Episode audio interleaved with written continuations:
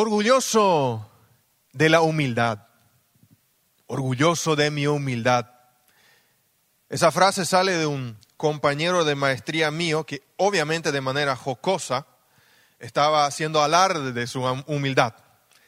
Y decía, yo soy tan humilde que voy a escribir un libro que se va a titular Ser humilde como yo.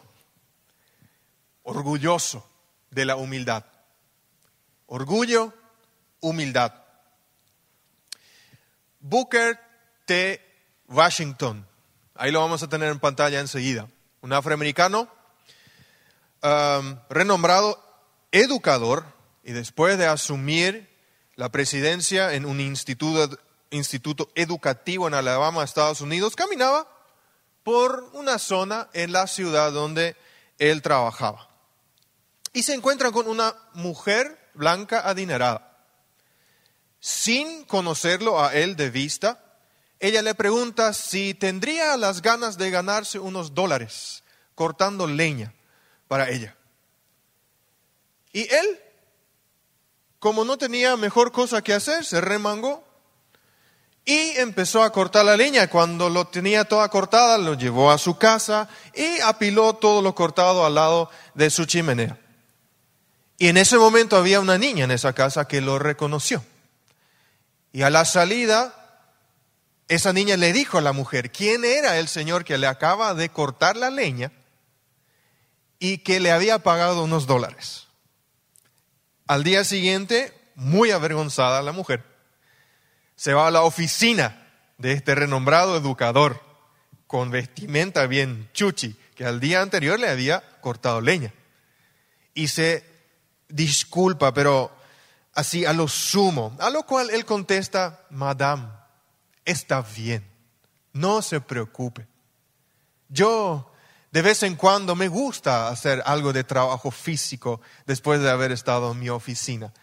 Y es un gran gozo realizar una tarea para un amigo en nuestra ciudad.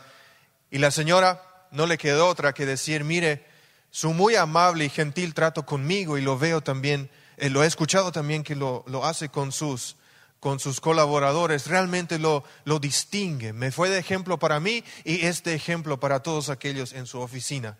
Y un poco tiempo después, él y el instituto reciben una jugosa donación de miles de dólares a través de esta señora que había, eh, se había juntado con algunos otros para poder ayudar. Orgullo humildad. En estos últimos meses hemos viajado, hemos surfeado por muchos proverbios que tuvieron la intención de enseñarnos sabiduría. La intención fue adquirir sabiduría.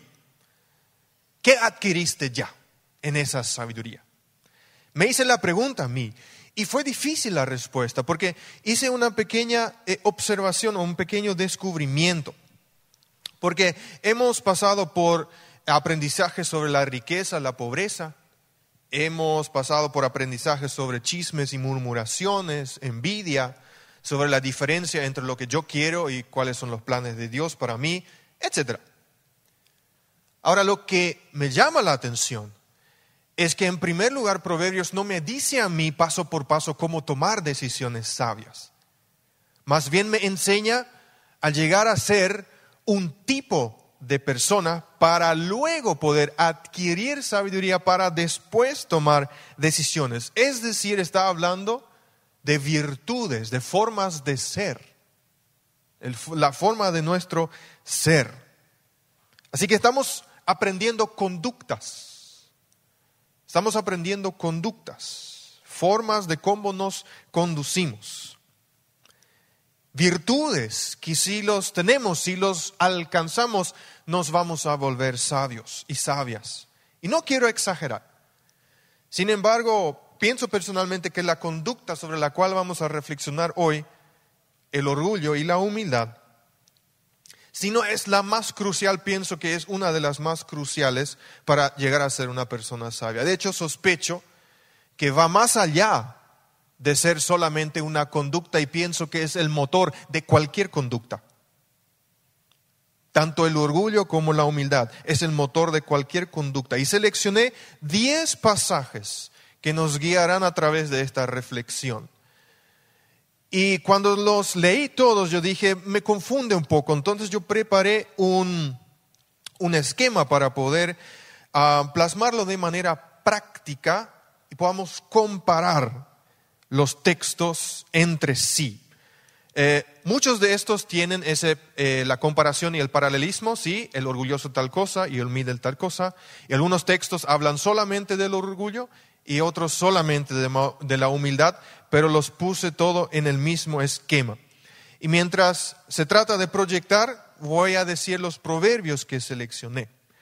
El 11.2 y el 12, el 13.10, el 14.3, el 16, 18 y 19, el 29, 23, el 8, 13, el 16, 5, el 21, 4, 15, 33 y 22, 4. Y cada uno de estos revela algo sobre el orgullo y la humildad. Vemos en una de las columnas el orgullo que también es conocido o tiene sus sinónimos, por lo menos en las traducciones eh, en el idioma español en las Biblias, como soberbia, arrogancia o altivez o altivez de ojos. Y la humildad también se conoce como sabiduría o espíritu humilde. Si vemos la columna del orgullo, vemos que trae deshonra consigo mismo, que desprecia al prójimo, que genera contiendas, que de su boca sale necedad, que él trae consigo mismo destrucción y fracaso, de hecho ese es el fin del orgulloso, y que al final será humillado, y que el Señor lo aborrece, ¿sí? en dos ocasiones dice eso, y que serán castigados y que trae, atrae maldad sobre sí, o sea que es un pecado. Y vemos en contraparte, la humildad genera sabiduría, refrena la lengua, la humildad oye consejos, la, humildad protege su boca, se sabe compadecer de los oprimidos y al final será enaltecido en honra, que también se menciona dos veces, en riquezas y en vida. Cuando miré este esquema de cuadro, pude observar mínimamente tres partes eh, cruciales para darle también un cuerpo a esta prédica. Primero el diagnóstico. ¿Qué es? ¿Qué es el orgullo? ¿Qué es la humildad? Luego el efecto. ¿Qué hace? ¿Cómo se muestra? Tanto el orgullo como la humildad. Y como tercero y último, el desenlace. ¿Cómo termina o dónde termina? Y aplicaré estas guías primeramente al orgullo y luego culminaré con el concepto de la humildad. El diagnóstico. ¿Qué es el orgullo? Según el 21.4 dice que es pecado. Y cuando yo leí esta parte me interesó mucho el averiguar dónde empezó esto, el origen, porque cuando uno se pregunta qué es, parte de esa pregunta también es de dónde viene, cuál es su origen. Y me doy cuenta de que al, investigar no es cualquier tipo de pecado, sino es prácticamente el pecado. No es un pecado, sino es el pecado, el motor principal de cualquier pecado. En la jamarteología, que es la doctrina cristiana del pecado, el concepto de orgullo se entiende como la expresión real del pecado contra Dios, rebelión. El hombre y mujer, limitado, limitada, quiere ser como Dios. Eso vemos, por ejemplo, en Génesis 3, 4. Quiere imitar la acción de Dios inclusive ser Dios, apoderarse de lo divino, en el orgullo, el hombre no quiere recibir su esencia, sino crearse a sí mismo, ser su propio Dios. Por el orgullo inicia la deserción del hombre de su fe en Dios. Y todas estas características, estas evidencias, obviamente las vi en la primera tentación en la historia de la humanidad dirigida hacia Adán y Eva, que las aceptaron para sí. Y estas dieron lugar a la rotura de la relación perfecta que Dios tenía pensado entre Él y su creación, la humanidad. ¿Cómo fue que pasó esto? por la acción del mismo tentador, Satanás, desde mi punto de vista, el orgullo en persona. Lo que brotó en ese huerto de su propia esencia, traspasó al aceptarlos a los primeros dos por la desobediencia a Dios y por medio de ellos en, a cada uno de nosotros. No importa si eres creyente o no, si eres musulmán, no importa de qué religión eres, traspasó a cada uno de nosotros. Todos estamos en este sentido en la misma bolsa. ¿Y qué pasa en esta bolsa? El orgullo se compara con otros para sentirse mejor o superior. El 11.12 dice que el, el, orgulloso desprecia a su prójimo. Desprecia a su prójimo. El orgullo no se contenta en tener mucho una cierta cantidad de posesiones. El orgullo solamente se contenta en tener más posesiones que el prójimo. Y tampoco se contenta de ser exitoso o hermoso solamente. No, no se contenta sola y únicamente en ser más exitoso y más hermoso que el resto. ¿Y cuán agotador esto tiene que ser? Porque siempre vas a encontrar a alguien más exitoso y más hermoso. Entonces esa carrera de búsqueda es interminable. ¿Para qué? ¿Para qué? Para probar a sí mismo, para probarse a sí mismo y a los demás que es alguien. Que es alguien y que vale algo. ¿Sí? En eso está buscando su identidad como persona. Orgullo está muy ligado con la búsqueda de la identidad. Y lo voy a conectar después con una verdad muy profunda.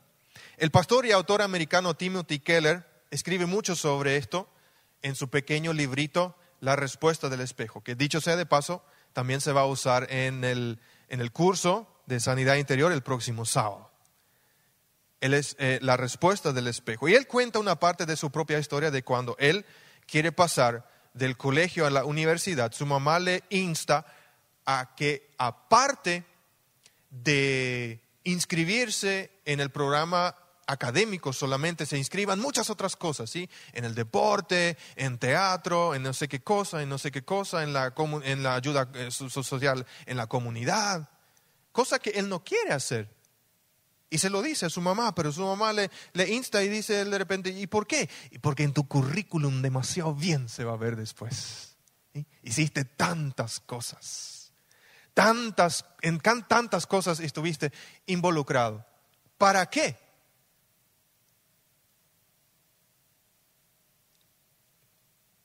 para llamar la atención, para sentirse superior, para eh, mostrar que hizo muchas cosas. Reduzcamos los ejemplos al aquí y ahora. Desde que te bajaste de tu vehículo o del colectivo o del Uber o del Volt o de línea 11, no sé de dónde te bajaste o cómo viniste, pero desde el momento que pisaste la antesala de la, iglesia hasta sentarse, ¿qué evaluaciones y comparaciones ya hiciste? Tipo, puede que comparaste tu auto con el del vecino, mm, tiene un auto más lindo, pero quién sabe de dónde saca su plata. Yo pues gano de manera honrada y honesta mi plata. Entonces, oh, ¿sí? yo me siento mejor porque no sé de dónde él saca su plata. ¿sí? Mm. Entonces yo me siento superior esa evaluación solamente me hace sentir mejor o superior que el otro. O no sé, quizás hiciste eso con la vestimenta, o como la hermanita vino vestida hoy. No pudo consagrar todavía toda su vida a Jesús. Yo ya me consagré completa y totalmente. Pues hermanita, déjame decirte que tu orgullo no está rendido todavía. Porque esa evaluación es solamente para sentirse un poco mejor o un poco superior. O de repente observaste el que no está hoy, ¿verdad? Porque nosotros entramos y miramos y ya hacemos nuestros cálculos. Mm, hoy no está, pero yo estoy. O seguramente viste el título Orgullo y Humildad. Ah, esto es para fulano. No, déjame decirte que esto es para vos. que tanto pensás que era para fulano, esto es para vos. Esas son evaluaciones y comparaciones que nosotros hacemos muchas veces de manera muy inconsciente, pero nace de algo muy oscuro. ¿Y qué estoy haciendo con esta forma de ser? Algo muy, muy heavy, que es tomar el lugar de Dios en mi propia vida, porque me convierto en juez.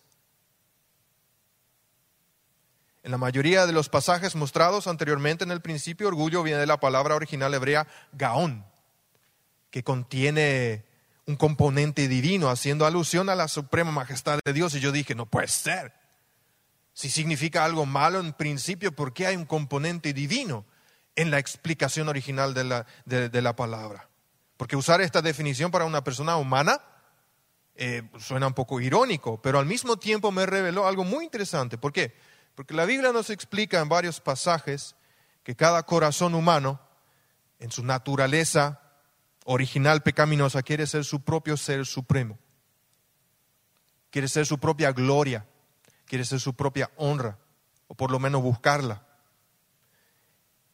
Y en este intento, ah, a veces nos damos cuenta, o a veces no, pero es algo insostenible a mediano y largo plazo de poder conseguir eso. Y eso crea un gran vacío dentro de nosotros. Y eso ahora conecto con lo, que dije anteriormente. Se conecta con nuestra identidad, ese vacío. Y ese vacío nosotros tratamos de llenar con algo o con alguien. Y ahí muchas veces aparecen los vicios. Ahí aparece de repente una persona la cual amo por sobre todas las cosas. Y si no está, eso a veces pasa con eh, las madres y sus hijos. Pues los hijos están por sobre todas las cosas. Y si los hijos se van, se ve abatida la madre. Porque trató de llenar ese vacío con el cariño y el afecto de sus hijos. Porque de repente el esposo no, no dio. Y hay tantas otras realidades donde tratamos de llenar ese vacío, pero es insostenible, es imposible.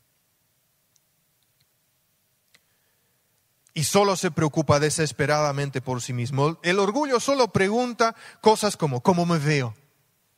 ¿Cómo me veo? Sí, y ahí tuve que pensar en mí. Me gusta tener peinados impecables. Y tuve que analizar seriamente si mi gusto por mi propio peinado ya nace del orgullo o es solamente una cuestión de gusto. Porque me quedo frente al espejo Así, cada cosita que se pone ahí que no está conforme a mi imagen, como a mí me gusta. Entonces yo tengo, y suena sencillo, pero hay que empezar a evaluar en alguna parte. O cómo me trataron, cómo me trataron hoy en la iglesia. ¿Me saludaron o no me saludaron? No me saludaron. Ya me, no me vio. Uh, me pisó y no me vio. Desgraciado.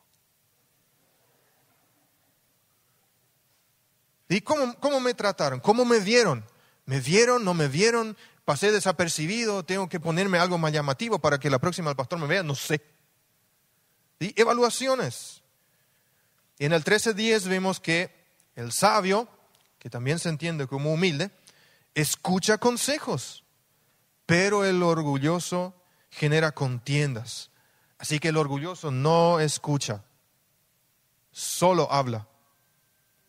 Ejemplo, um, si a una persona humilde yo le voy a explicar cómo se tiene que colgar un, cuadro, un retrato, ¿sí? El, clavo, anillo, en todo caso, el, el, tornillo con el taladro, cada uno tiene su forma y manera, y de que tiene que hacerlo así. Una persona humilde, posiblemente sin cuestionarme, va a hacer así como yo le expliqué. En todo caso, a reventar.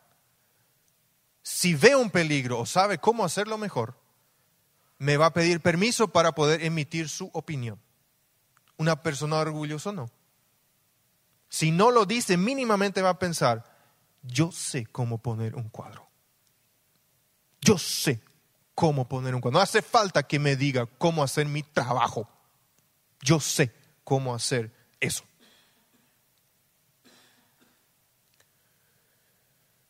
Y esa es una actitud podrida destructiva. Y esto es lo que hace. Y nos lleva al segundo punto, que es el efecto. ¿Qué hace el orgullo? En el capítulo 16, versículo 18 y 19, el, el orgullo efectivamente le sigue la destrucción. ¿Por qué? Por las siguientes dos razones. En el 13.10 vemos la evidencia que una persona orgullosa no aprende de sus errores, no aprende de las correcciones o de las críticas, por más constructivas que sean. Lo que hace es distorsiona todo a su favor. En el 21.4 leemos la frase, la lámpara de los malvados. Y cuando llegué a esta parte me pregunté, ¿qué significa esto? Y podría significar lo siguiente. Una lámpara se usa en la oscuridad. Y dependiendo de la luz, del color de luz que emite esa lámpara, de ese color yo veo mi entorno, por más que no tenga ese color originalmente. Y eso es lo que hace el orgullo. Le pone el color que él quiere, por más que la realidad no sea así. Y distorsiona todo en su entorno a su favor. No puede admitir errores o limitaciones. La culpa siempre va a ser de los demás. Por eso dice el 28-26, necio es el que confía en, eh, sí mismo. Me gusta ahí la, traducción en alemán. Dice eh, Dummkopf, estúpido. Es estúpido el que confía en sí mismo. El que actúa con sabiduría se pone a salvo.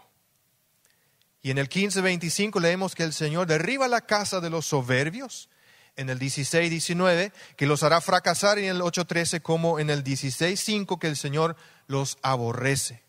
¿Por qué? ¿Por qué los? ¿Por qué tanto disgusto de parte de Dios hacia los orgullosos? Y aquí la respuesta. Porque el orgullo busca la gloria, el mérito, el reconocimiento, la admiración, la alabanza que solamente le pertenece a Dios y que Él tiene preparado para los humildes. Ahora, el orgulloso en la búsqueda de todo lo que acabo de mencionar, indefectiblemente e inevitablemente va a colisionar con Dios.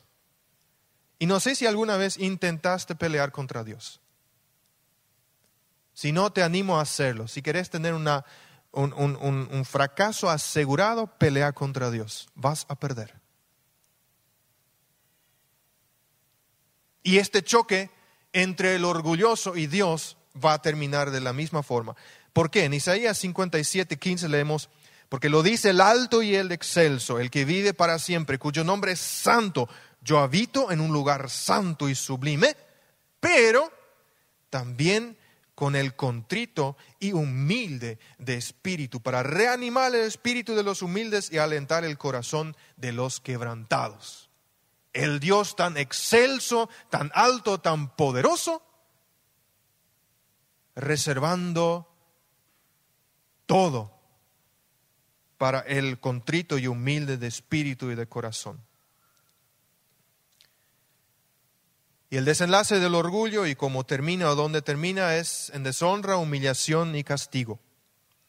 Aquellos que son orgullosos, como dije, no están dispuestos a comprometerse en una relación de amistad o de noviazgo, de matrimonio a profundidad, porque son egoístas. Y eso causa conflictos y tensión. La comunicación y la confianza en estas relaciones va a, va a sufrir tremendamente si no es que terminan en destrucción. Además, no va a admitir sus errores lo que crea un sentimiento de resentimiento en la otra persona. Además, el orgullo conduce a un sentido de superioridad, lo que conduce a una falta de empatía por los demás, porque siempre se ve por encima del resto. Cuando alguien es orgulloso, no está dispuesto a aceptar ayuda o el consejo de los demás. Esto conduce posiblemente a aislamiento, o a, llaneros, a un llanero solitario.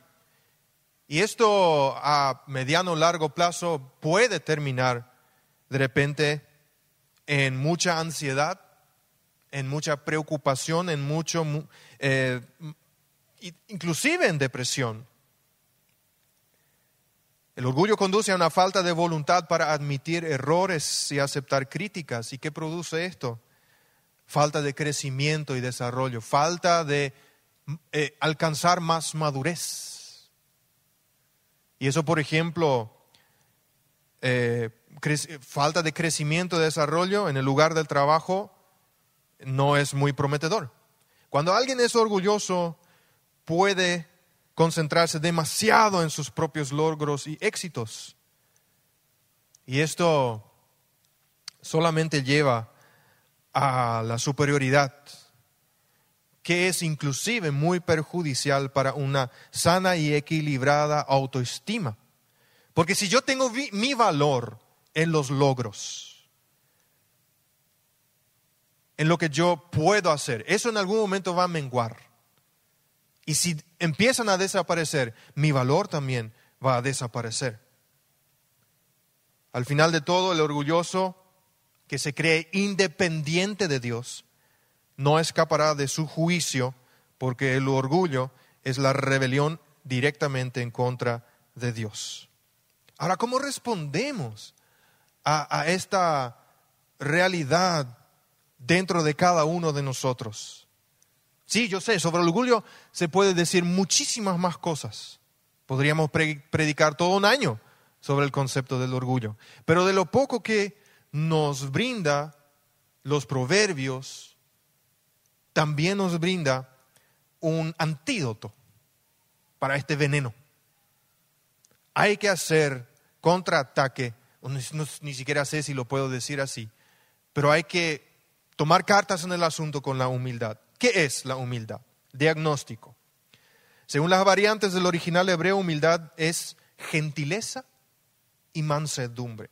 Cuando yo vi humildad y mansedumbre, uno al lado del otro, tuve que pensar en las palabras de Jesús en Mateo 11, 29. Ahí dice, él mismo, yo soy manso y humilde de corazón. Es decir, la humildad viene del mismo corazón de Jesús de Dios. En otras palabras, la humildad bíblica, en un cierto modo, es fruto del Espíritu Santo. Gálatas 5:22, una de las nueve características del fruto del Espíritu Santo es mansedumbre. Me atrevo a decir, y quizás me expongo a tomates, que las nueve características aquí en Gálatas 5:22 podrían resumirse en la palabra humildad. Ahí conectaría obediencia, porque obediencia es como el gemelo de la humildad. Tienen que ir juntos. Se podría resumir en, en humildad y en obediencia. ¿Cuál es mi punto? Que ningún ser humano puede producir humildad por sus propias fuerzas o con sus propias fuerzas, sin que haya ese componente divino que nos ayude. Y humildad también es sabiduría, según el 11.2. Aquí sabiduría significa la inteligencia que se traduce en pensar inteligentemente antes de decir alguna palabra, antes de tener alguna eh, emoción causada por un evento que impulsa un sentimiento, que luego impulsa un pensamiento, y el pensamiento me hace accionar o reaccionar. Pensar inteligentemente antes. Y prueba de esto son los pasajes 11, 12 y 14, 3. En el primero habla de refrenar la lengua. Y en el segundo, y me encanta cómo lo escribe, los labios del sabio, según la nueva versión internacional. Los labios del sabio o del humilde son su propia protección. ¡Wow! La boca del sabio es su propia protección. Y esto nos guía a la siguiente cuestión. ¿Cuál es el efecto? ¿Qué hace la humildad? La humildad refrena y protege la lengua. Gente, me encanta mucho el material que nosotros estamos usando como iglesia para dirigir los cursos de discipulado 1 y 2, principalmente el del español. Y en el 1, el, curso de discipulado 1, que ahora estamos desarrollando, tenemos una lección que habla de la llenura del Espíritu Santo. Y según entiendo Efesios 5:18, es un mandamiento para todo cristiano ser lleno del Espíritu Santo. Y cuando uno piensa en la llenura del Espíritu Santo, sin mucho conocimiento, uno piensa, uh, seguramente me va a enseñar a cómo debo hablar en lenguas y cómo todas esas cuestiones muy espectaculares se tienen que mostrar en mi vida. N-O, NEL. Por eso me encanta la lección, porque dice que primeramente la llenura del Espíritu Santo se muestra en mi hablar. O sea que no es tanto de hablar en lenguas, sino controlarlas. ¿Me explico? ¿Me siguen? Controlarlas, no tanto en hablarlas.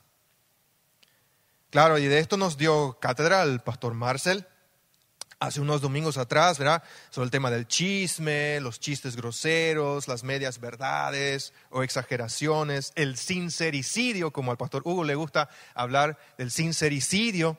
No, yo fui sincero, le dije lo que tenía que decir y lo que él tenía que escuchar, pero había sido con tu sinceridad, lo mataste. Pero te escudas atrás de, oh, yo soy muy sincero, yo soy muy sincera. ¿Sí?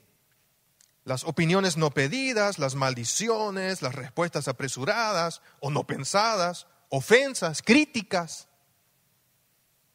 Y la humildad oye consejos, según 13.10. Y no solamente eso, sino eh, según 24.6, él también busca los consejos. No solamente los escucha, sino también los busca. En la, en la multitud de los consejos está la sabiduría. ¿Sí? Y el humilde tiene un corazón enseñable, moldeable. No cree saberlo todo y tampoco es obstinado en su propia opinión. La humildad no se jacta de su propia inteligencia, sino permite que se le evalúe y acepta correcciones. Muy interesante lo que después encontré en el 16-19. El humilde debería preferir estar con los oprimidos en vez de compartir las ganancias de los poderosos. En el 15:25 escribe, el Señor derriba la casa de los soberbios, de los orgullosos, pero mantiene intactos los linderos de las viudas. Oprimidos, viudas.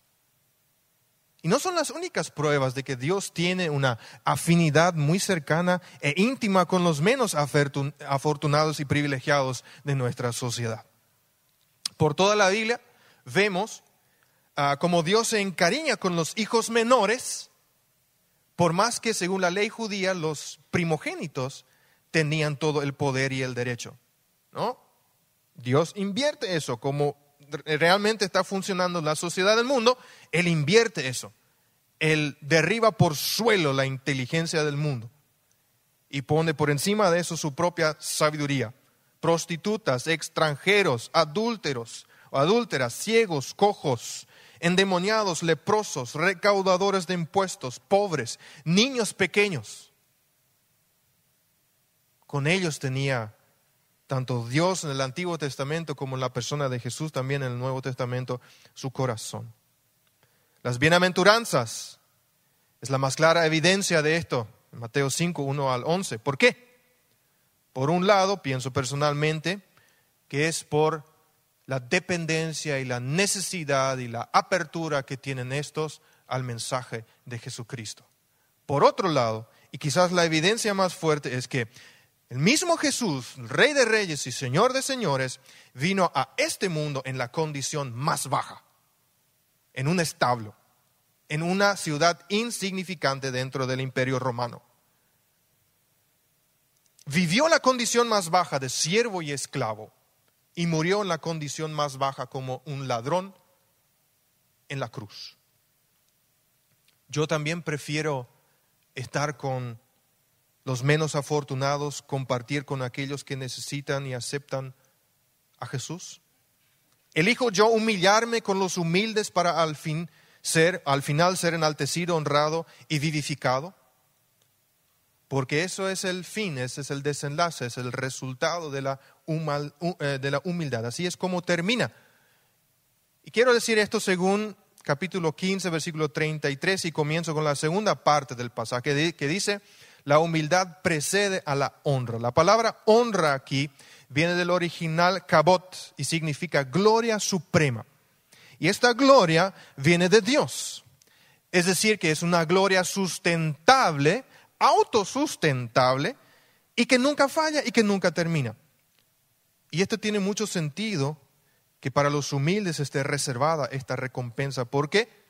Porque nunca buscaron esa gloria. Nunca buscaron esa gloria. Nunca buscaron la honra o su propia recompensa.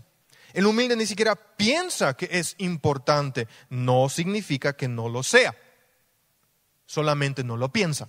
Hay una gran diferencia, mis queridos hermanos, de pensar menos de sí mismo, eso sería orgullo, o pensar menos en sí mismo.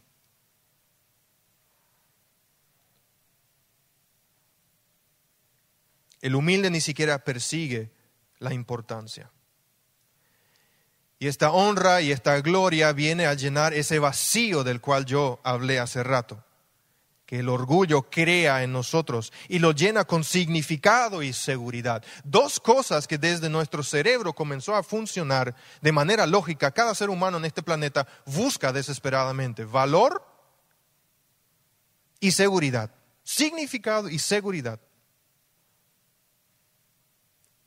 Jesús tiene eso para poder darnos. Y me lo, imaginé de tal forma, Jesús hablándome a mí y Jesús hablándonos a nosotros. Eres amado y vales tanto para mí. Tanto te amo y tanto vales para mí que di mi vida por ti. Y esto es un acto de humildad incomparable.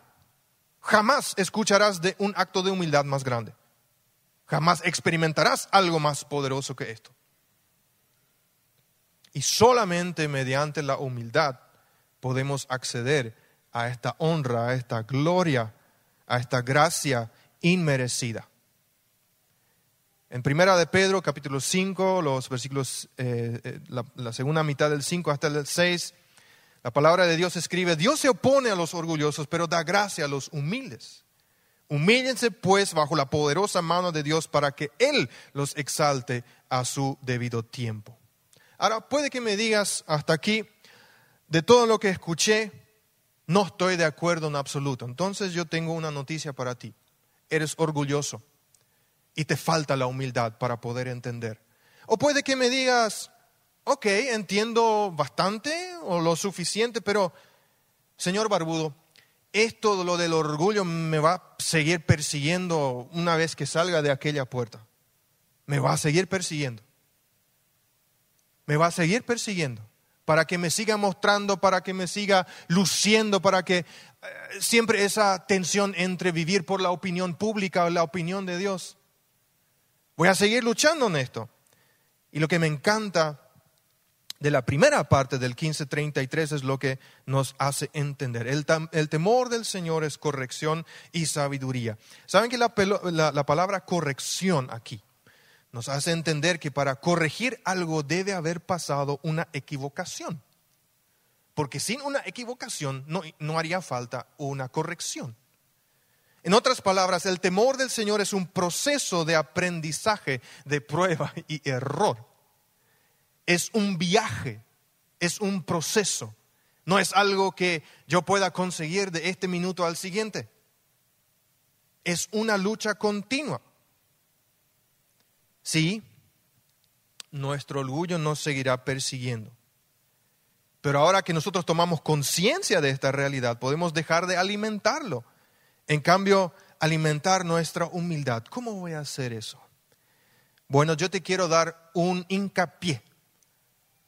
Y el resto te dejo como tarea para que estudies y busques en la palabra de Dios las verdades que Él tiene sobre ti para ti.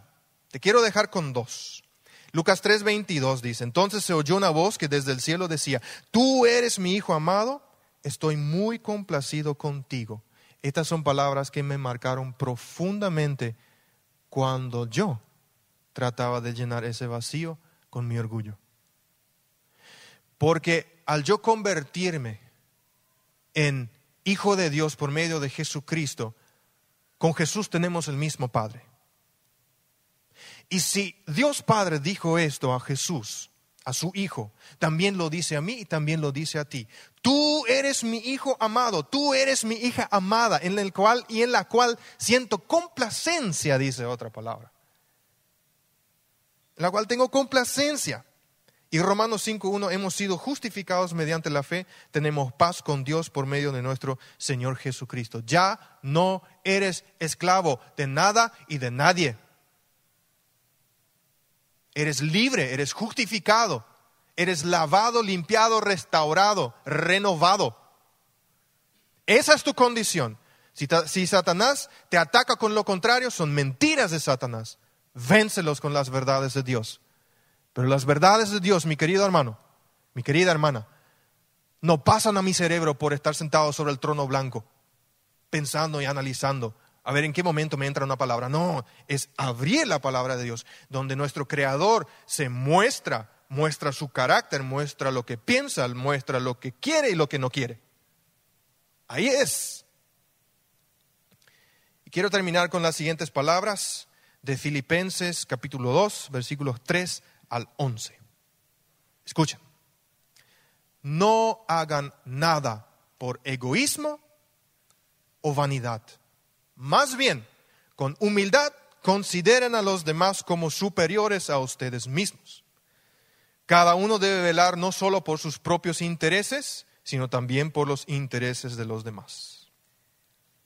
La actitud de ustedes debe ser como la de Cristo Jesús. Y aquí viene lo realmente purete, quien siendo por naturaleza Dios, no consideró el ser, ser igual a Dios como algo a que aferrarse.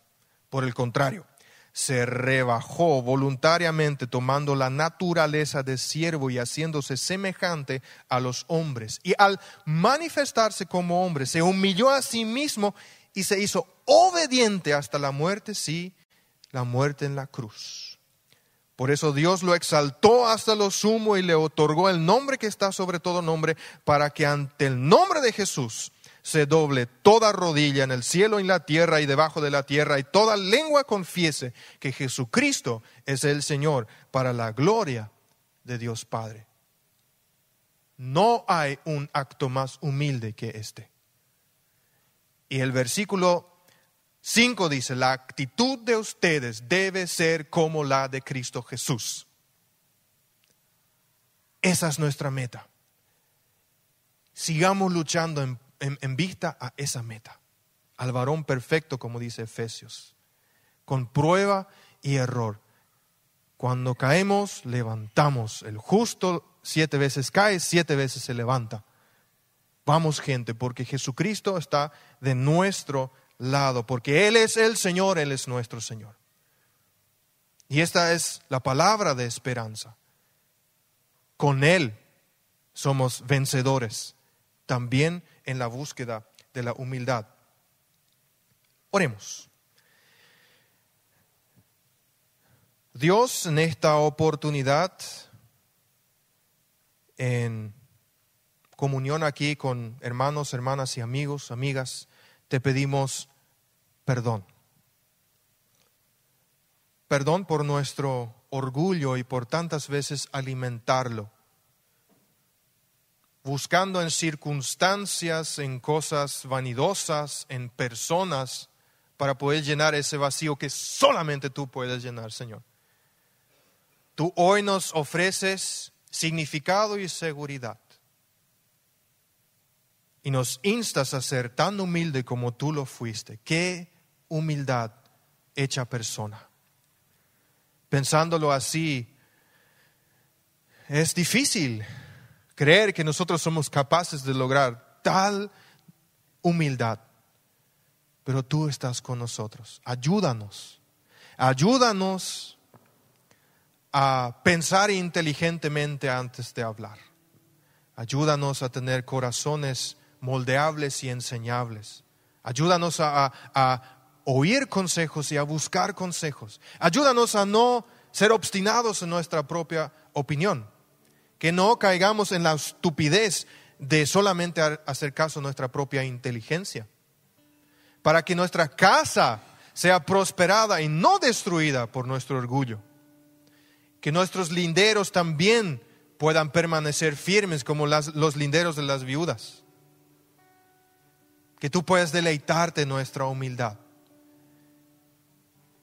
Y hoy como iglesia nos queremos refugiar y hacer nuestro eh, la primera bienaventuranza, donde dice, eh, dichosos bienaventurados los pobres en espíritu, aquellos que en su espíritu confiesan su debilidad, su limitación, su dependencia absoluta de Dios, que dicen, Dios, yo no puedo hacer esto solo, te necesito, ayúdame, porque no puedo hacer nada fuera de ti.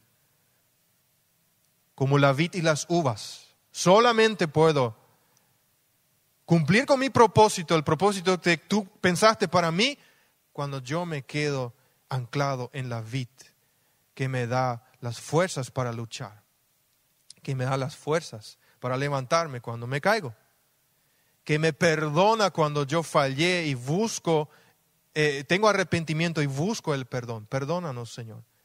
Restaura y aliviana para que así como tú has sido el ejemplo para nosotros y nos has desafiado que nuestra actitud, nuestra mente, nuestra forma de vida sea como la tuya, podamos ir haciendo progresos paulatinamente. Y que de esa forma podamos también ser fortalecidos por medio de la ayuda de tu, de tu Espíritu Santo y alimentados también en nuestra fe. Para así también ser de sal y luz para aquellos que nos rodean. Por lo cuanto, bendigo a esta congregación, a aquellos que nos están viendo y escuchando por medio de la transmisión, en el nombre de Jesús. Que esta palabra pueda echar raíces en un corazón blando, en tierra fértil, en una mente predispuesta a poder realmente buscar la, voluntad de Dios buena, agradable y perfecta y no amoldarse a este mundo, al sistema de pensamiento de este mundo que es el orgullo que trata de mostrar algo. Delante de ti, Dios, no hace falta que mostremos absolutamente nada, porque tú nos has entregado nuestra, nuestro valor y tú nos has entregado nuestro, el, el amor. Y por eso somos hijos e hijas de Dios Altísimo. Que esta verdad nos acompañe en el nombre de Jesús. Amén.